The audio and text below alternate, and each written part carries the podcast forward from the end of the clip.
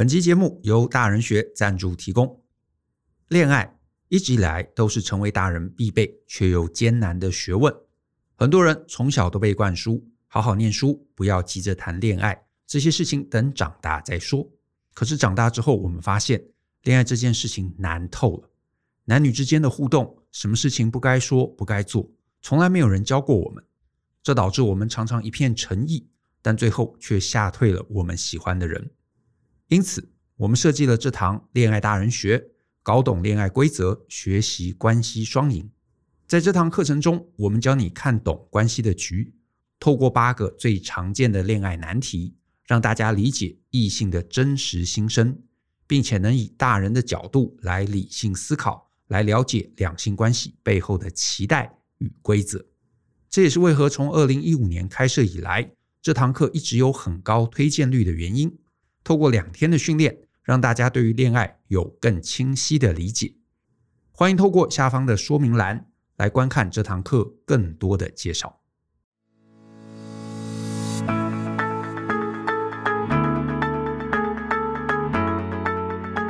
欢迎收听大人的 Small Talk，这是大人学的线上广播节目。我是舅张国洋。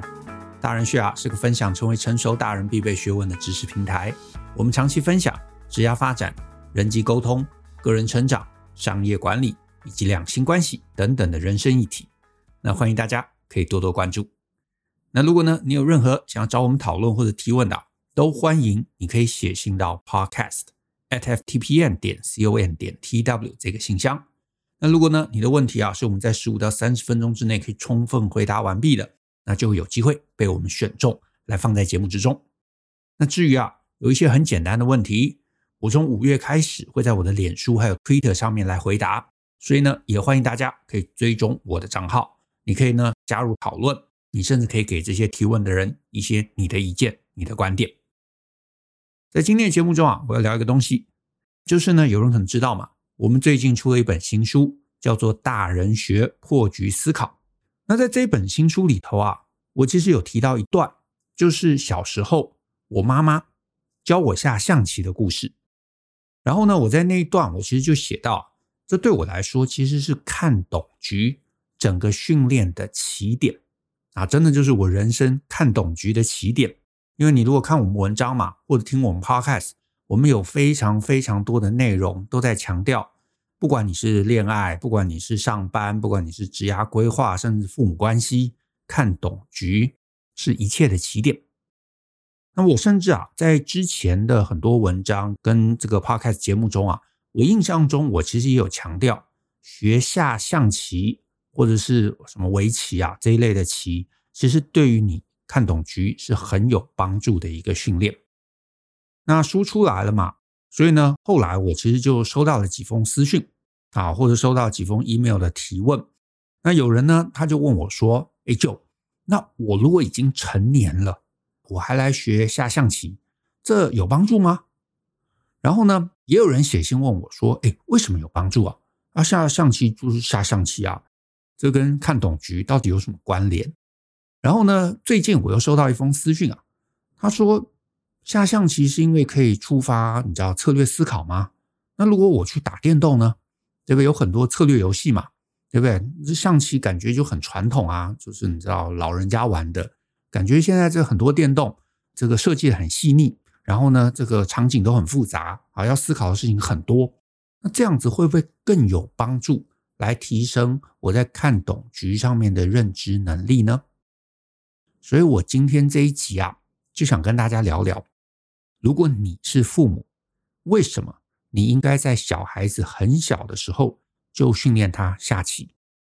对，没错，我专门讲的就是下棋。啊，不过呢，下棋这件事情范围很广啊，就是象棋啊、西洋棋啊、围棋之类的游戏。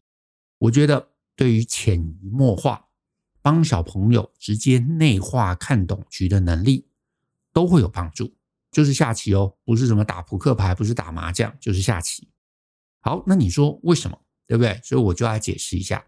我的概念是这样啊，你听听看合不合理？无论啊是象棋。或者是西洋棋，或者是围棋，啊，这类游戏有几个特征。我觉得第一个，就是他们都是两人对战，而且呢，他们的目的很明确，就是呢，我们对战嘛，然后打赢，直到有一方胜利为止。再来还有一个特征，就是这类游戏规则其实不难，虽然很多这个棋子，对不对？但是呢，规则不难啊，有的直走，有的斜走，你大概玩过几次，规则就会熟悉。可是规则不难，变化很复杂。你像围棋，规则其实就是那几个，但问题是里头变化非常复杂，至少是超过大部分人脑能够负荷的这个程度。再来，最后。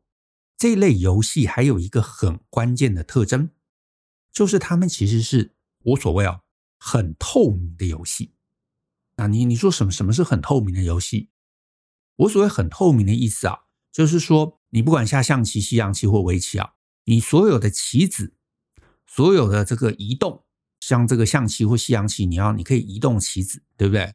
或者是攻防，都在你前面这个棋盘的台面上。啊，都是透明的，你看得到，对方也看得到。这不像很多桌游，对不对？就是桌游，你可能手上会有一个牌组，大家一开始可能发一个牌，然后这个牌你手上可能有五张、六张，这个是别人不能轻易看到的，是隐藏的资讯。甚至是呢，有些复杂的桌游，可能四五个人玩，这四五个人玩呢，他们之间还可以互相结盟，互相合纵连横，呃，甚至是呢，可以掷骰子，或者是翻牌来拼几率。对不对？就是我可能快输了，我翻一张牌，哎，忽然拿到一个很强的牌，哎，我就赢了你们。可是象棋、西洋棋、围棋没有这些啊，没有这些机制，它没有隐藏，没有结盟，没有几率，也没有翻牌，也不能掷骰子。所以你有的资源，对方也有；对方有的资源，你也有，其实是非常公平的啊，非常公平的。就是以象棋来说嘛，红色跟黑色的棋子其实都是一对一的。啊，西洋棋也是这样子。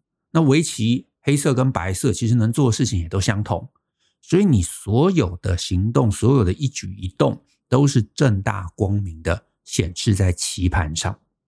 好，那你说那又怎么样呢？So what？对不对？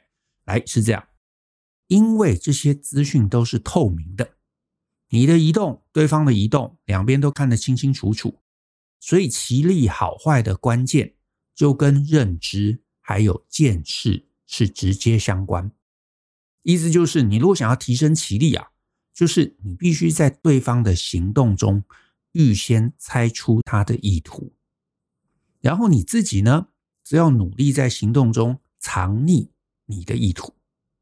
这一类对弈的这个下棋游戏，其实重点真的就是在这里，你怎么能够猜到对方在想什么，而且不是猜一步，猜好多步。像我自己啊，一开始刚学下棋嘛，对不对？我我当然什么都不会，什么都看不懂。然后呢，我就发现，哎，妈妈用炮把我那个前面的那个将前面那个兵吃掉。我想说，哎，他为什么做这个事情？没什么意义啊，因为你现在在这边跟我将，你知道大眼瞪小眼的，你也不能将军啊。嗯，好，不能将军就不要管他嘛。然后呢，他又开始动另外一个炮。我想说，哦，那个不重要，对不对？然后等到他把两个炮放在一起了，我才发现，哎呀，来不及了。他现在这样子是将军，然后呢，我就想，那我还能动什么呢？我动士，哎，不行；动象，不行；将也不能动，卡住了。然后妈妈很得意跟我讲说，这个叫做双炮将军。我整个傻眼，因为我完全，你知道，我完全不知道这一招啊。然后呢，我才发现，哦，原来有这一招。而且呢，当他用出这一招之后，我真的，你知道，就就就死局了啊！什么都不能再做了，动任何东西都没有用，将也不能用，too late，对不对？只能认输。这个就是认知不足啊！对方摆明在你眼皮底下来出招啊，你就看不懂，然后呢，你就输了，你就认输，对不对？可是呢，你碰过一次，你看过了，你有了见识，你下一次就会注意。所以呢，下棋的能力其实真的没有什么这个。呃，没有什么神秘的，就是多下跟高手下。你有了见识，你有了很多见识，你下次就会注意，你甚至就会用出来。所以呢，你玩的经验越多，你碰到的对手越厉害，你其实就会进步越快。那如果你都自己玩，啊，或者你都跟能力很差的人玩，那你不管你知道玩十年、玩二十年，你永远能力都是停滞在那里。那当然，你如果一直能够跟高手玩，你会进步。这个进步啊，有两个面向哦，一个是你的棋艺会进步，另外一个是你会不自觉的养成了一个对你接下来人生很重要的习惯。这个习惯其实我小时候根本没有意识到啊，我甚至不确定我妈是啊有意识的在培养，还是说其实也是误打误撞了。但是呢，我一直到我成年之后很多年，我才慢慢的理解到了一件事，就是呢。我其实啊，直觉的思考会因为当年学象棋，变得后来跟很多人大不一样。因为我发现我在学校也好，在职场也好，我只要看到别人做一个举动啊，任何举动，我瞬间脑中第一个浮现的念头就是：哎，等等等等等，别人为什么要做这样的事情啊？他做这样的事情联动到他背后整个策略是什么？你说为什么我会这样想？原因很简单嘛。下棋的时候，你只要下一段时间，你就开始有这个习惯，因为你要赢，你就得要参透对方的意图，因为这个游戏是透明的，对不对？对方动一个棋子，他一定有意图。妈妈把炮移到这个位置放，可是你说，哎，奇怪，这个位置明明不能对我造成威胁啊，他为什么要把棋下在这里呢？那如果你说，哦，那不当一回事，他搞不好就乱下的。然后你很快就会发现，没有，他每一步其实都有他后面的布局。所以你呢，上过几次当之后，你就会开始有习惯。对方任何一步，这一步你看不懂，你就会开始想，等等，这是怎么回事？因为妈妈的棋力明显比我高嘛，所以她的每一步都不是乱下的，她每一步背后一定都有图谋。所以我就变得很习惯，只要我看到看不懂的，我就想，等等，这是怎么回事？他为什么要放在这里？他放在这边背后一定有个考量，而且这个考量背后一定连接到一个很，你知道后续好几步的一个图谋。那我要厘清，我要搞清楚啊，或者是说，哎，明明我们现在在下棋嘛，他在左边进攻，结果呢，攻着攻着攻了，忽然他这个攻势松懈起来，然后却动了一个没什么道理的棋子在另外一边。你说他为什么要放弃？那一定有一个不一样的策略嘛。所以当你下棋，下到一定的时间量，不管是象棋、是西洋棋、是围棋，你只要看到看不懂的，你就会停下来思考，你就会开始想为什么他为什么做这个事情，他接下来想要干嘛，然后你就会尝试想要看懂，然后去预估他接下来第二步、第三步、第四步、第五步是怎么一回事啊，甚至是你会在后面的这个后面的对弈中来去印证你有没有看对。你可能想说，哦，他现在这样动，他待会应该会动嘛？然后果然动嘛？哎，我猜对了，然后你就知道他后面大概图谋在哪里，对不对？这就是一个猜测、观察还有对焦的一个啊标准程序。那我后来其实就发现，从小习惯玩这一类对弈游戏的，其实都会有类似的习惯。他只要看到别人一个行动，他直觉就会思考他背后在想什么。就算因为没看过这件事情啊，一下子猜测不出，他也会很习惯接下来要去紧密的、警觉的去观察对方的一举一动，然后呢，把对方的招式能够看懂、看破、学起来。所以呢，我自己的观察啦，我不敢说百分之百都是这样啦，但是我发现很多小时候学象棋、西洋棋还围棋的人，他们的观察力、他们的体察力、他们分析还有猜测的能力啊，其实都很强。就是呢，为什么他们很强？因为他们不是只着眼在一个事件上，而是呢，看到这个事件之后，他们就会习惯退后一步，然后去从一个更宏观的角度去理解这整个这一步背后连接的策略。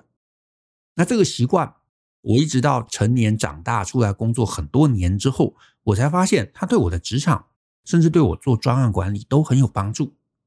因为职场有很多这种事嘛。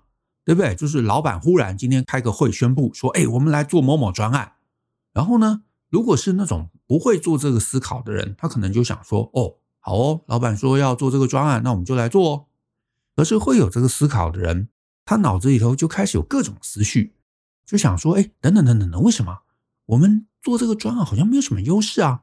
而且呢，老板不是上个月才说我们不要介入这个领域吗？怎么今天忽然一百八十度做了一个翻转？”这个背后发生什么事情啊？他到底有什么考量？是他看到了什么新资讯吗？或者是他有什么新的数据吗？为什么会是这样子？我觉得我无法猜透。那好，无法猜透，那我反过来，如果我今天换到他的位置上面，我是他啊，我要拿到什么资讯？我要做个什么实验？我要收集到什么样的资料？或者看到什么条件，我才会决定要做这个事呢？因为老板应该会知道跨进去的成本很高嘛，可是他还是要跨，那表示他一定知道一个我不知道的东西。那那是什么？我可以待会会议后直接去问他吗？我该怎么问？啊，或者我可以去找谁讨论？有没有他的心腹、他的幕僚？他其实可能会知道我该不该去找他。所以你看，当你习惯下棋的时候，你就再也不会不加思索的接受这种看不懂的事情，因为你一定会假设你前面的对手很聪明，你会假设他有一个想法，这个想法很棒，只是我笨，我没看懂，只是因为我见识不够，我没看懂，所以你就会很努力想要参透，想要换到他的视野来看事情。我觉得这个能力真的很重要。因为当你有这个能力的时候，你会想很多，你就会不断不断的逼自己，无意识的、无意识的去突破。大家不是都讲吗？换位思考，换位思考很重要。大家都说怎么换位思考？换位思考就是你会去想对的问题，你会想，如果今天我拿的是黑子，我会怎么做？如果我换到对面，我下这一步棋，我想要干嘛？所以，当你习惯下棋的时候，你就习惯在随时的换位思考。那这个在职场上面就真的超有价值，对不对？你碰到老板有个新想法，碰到有个新的专案启动，碰到这个高层的决策有变动，或者是老板纯粹就下了一个古怪的命令，你就会习惯去想背后的原因、背后的考量，那到底是什么？这些东西你厘清了，你就能更贴合老板的想法。那你贴合了。当然，在大部分的时候就会占据优势，也能让你更简单的争取到老板的信赖。然后再来啊，我发现下棋的训练跟打游戏的训练其实又大不一样。好，怎么说呢？这也是我自己的经验啦，我跟大家分享。就是呢，我后来长大之后，也是个性使然吧，我其实玩了很多很多的策略游戏。啊就是呢，我长大的过程刚好也是电脑游戏蓬勃发展的那个时代，所以呢，什么文明帝国啊、三国志系列啊，甚至其他的一些策略游戏，甚至一些即时的策略游戏，我其实玩很多。然后呢，我长大了啊，就是到了今天，我在回想，我会发现我在面对这一类电脑游戏时候的思考模式，跟我在面对真人下棋的时候，其实是截然不同的。就是呢。我下棋的时候，我会假设我的对手都很聪明，所以他任何看不懂的移动背后一定有深意。可是电脑不一样，玩电脑游戏的时候不一样，因为我知道嘛，电脑的行动其实都是被设计出来的，都是演算法。可是既然是演算法，它的思考就一定会有规则跟盲点，他的一些莫名其妙的决策，很高的几率就是。演算法写坏啊！比方说呢，你玩策略游戏啊，你可能玩一段时间，你发现，诶，如果我把前线每个城都放至少两千兵以上，诶，电脑的国家就不会主动攻击哦。可是只要稍微低下来，它就会打过来哦。所以我只要放两千就没事了，对不对？或者是说，诶，我发现敌人派兵过来，他的行走路线其实是有规律的啊。所以呢，如果我特别让一组的兵。啊，这个人数很少，然后呢，当诱饵，他们就会一直追他，然后呢，越走越深入。我另外再安排两个从侧面夹击，哇，我就可以以少胜多。你就会在这样子的一个过程中找到很多的漏洞，找到很多演算法不精确的地方。然后呢，你就会发现，至少我是这样啊，就花很多很多的心力，其实是在找电脑的盲点跟演算法的漏洞。因为你找到了，你就可以反复的用相同的策略，简单取胜，对不对？然后让自己越来越轻松。那我不否认，真实的人生或者职场中，当然也有很多你知道规则上面的漏洞啊，或者是可以利用的地方。可是呢，我也要提醒你，两个都很重要。因为呢，你没办法因为找到漏洞而变强，你会因为找到漏洞变得轻松啊，就是发现，哎，其实你知道有个工作啊，什么三不管地带，然后我只要把它推掉，其实没有人会发现。那当然，你就最后就会习惯推工作。所以呢，你找这些漏洞，你不会因为找漏洞而变强。可是呢，它当然它可以帮你的日子变得比较轻松，或者找到一些小确幸啊，这个是毋庸置疑的。可是你不会因为找漏洞而变强。换言之，这两种思考模式其实都很重要。可是呢，长大之后你会发现，他们不能互相取代啊。因为你如果常常看我们文章，你可能有印象。我通常不会一开始就假设别人是笨蛋，尤其是我的老板，尤其是上位者，他做了一个我看不懂的事情，我会优先假设一定有什么我不理解的脉络。他其实想了很久，想了很透彻，对不对？只是我没有看懂，只是因为我没有在那个位置上面，所以我没办法辨识这个策略，或者是呢，再不然就是他的立场其实跟我是相反的啊，所以他做这件事情对他是合理的，对我可能不公平。啊，可是呢，如果我用他的立场思考，我就会全然理解啊。对，因为如果我是他，我也会这么做。那当然，理解不一定认同啦。可是呢，同样的，这就是认知能力的拓展。这里的起点真的就是看对方下棋，对方下棋，他到底出这一步是什么？为什么他要这样做？然后你慢慢提升认知能力，这个习惯会跟着你一辈子。所有你看不懂的行为，你就开始想。怎么回事？怎么回事？怎么回事？但是我不知道这个能力真的就是有跟没有，我也不知道为什么啊，就是有跟没有。因为你一定也会观察到，你周围有很多人，他们动不动就觉得别人是笨蛋呀，老板很笨啊，做这个事情干嘛？对不对？他们没有兴趣思考，没有兴趣理解，然后呢，更没有办法认真的观察、体察，来找出决策的脉络。但是呢，你上过班嘛，你就知道。有没有这个能力，真的就是自己能不能变强的关键。这个真的就是看懂局的能力。所以呢，我其实还蛮鼓励，如果你有小孩，或许你可以从小训练他下棋，不要用电脑，人跟人对战，因为人跟人他会观察，他会看表情，对不对？他会看你的手势，他会看你的反应，这个其实就叫换位思考。可是你从小让他跟电脑下。老实说，他不会在这个过程中学到正确的思维，他可能会变成一个很强的下棋高手。可是我觉得下棋不会训练到他的思维能力。你要让他跟人对战，让他去习惯思考眼前这个人每个行动背后都有目的。这件事情要把它刻到你知道 DNA 之中啊，刻到决策的每一个自然而然的一个思维。所以呢，他就会习惯去想别人移动这一步。下一步、下两步要干嘛？这是换位思考的起点。当他习惯，当他自然而然会做这个事情，他就会在他接下来人生每个面向上面，自然而然去猜测别人的下一步、下两步，然后他的能力提升就会不可思议的快。这个是认知能力提升的关键。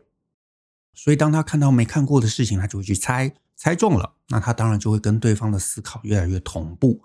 那就算他没猜中，他也会知道他要怎么去观察，来找到对方这样做的原因。所以呢，如果他周围都是一群比他强的人，他就会在这个过程中迅速的提升。那当然，也可能他会发现，哦，对方做这个你知道神秘的这个行为，其实只是因为他笨，根本是乱来的。那也没有关系，因为他也就会理解，这个人就只是纯粹的笨蛋。那笨蛋，那也就简单嘛，将来就无视他就好啦。所以有这个能力，甚至他会在一个组织里头，甚至班级里头、公司的部门里头，可以很快的辨识出周围哪些人是值得跟他们学的，因为他们很聪明，他们想法很多，他们很有见识。那周围有哪些人是可以完全不予理会的，他们就是纯粹的笨蛋，不要当他们一回事就好。你看，这不是能够让一辈子都受用的技能吗？那再来，可能等他到了国中，等他高中。你再训练他去打电动，尤其是去多玩一些策略游戏。小朋友其实都很聪明，他玩着玩着就会发现，哎，电脑的行为总是有盲点，他能够找到这个盲点，他就能够轻松的赢。那你想，一个人如果呢，能够在这种各类游戏中，他又能兼顾看懂大局，又能够擅长找出规则的漏洞，老实说啦，人生几乎就无敌了。所以这个是我觉得很简单，可是蛮值得拿来训练小朋友认知能力的方法。任何人都做得到啊，成本也很低，象棋棋盘棋子都没有多少钱，所以各位父母真的建议可以试试看。好，那最后一个问题就是呢，你可能想说，那就我如果已经三十了，我现在来学下象棋还有帮助吗？我不会说完全没有，可是呢，我也老实跟你讲，为时已晚也是真的。因为你就算现在开始下，你要把这样的一个思维潜移默化植入到你的意识中啊，植入到你的无意识中，我觉得那搞不好也要花很长时间，搞不好又要花五年，搞不好花十年。而且呢，成年人要靠自己改变认知，多半也是很困难的一件事。那你说怎么办？我的建议啦，你听听看，就是呢，如果你职场上面你发现自己老是吃亏，老是看不懂局的，我觉得有另外一个捷径，这个捷径就是来参加 Brian 的职场大人学，或者是呢，你在恋爱上面老是吃亏，看不懂局的，我建议你来上恋爱大人学，因为呢，与其你自己下棋训练自己思维能力。还不如我们直接把这游戏规则讲给你听，最简单。你也不要花时间去摸索了，这些游戏规则你能参透，你接下来做对的事，我觉得这就一次帮你省下了可能二十年的时间。这或许是针对已经过了适合自我培养的成年人，你该尝试的方法。大家可以想想，也可以参考看看。那我们今天的节目就到这边，感谢大家的收听。那如果你喜欢我们的节目啊，欢迎分享给亲朋好友，尤其呢，欢迎大家留言给我们鼓励。那我们一起相信思考，勇于改变，一起来学习成熟大人的各类学问吧。那我们下次见喽，拜拜。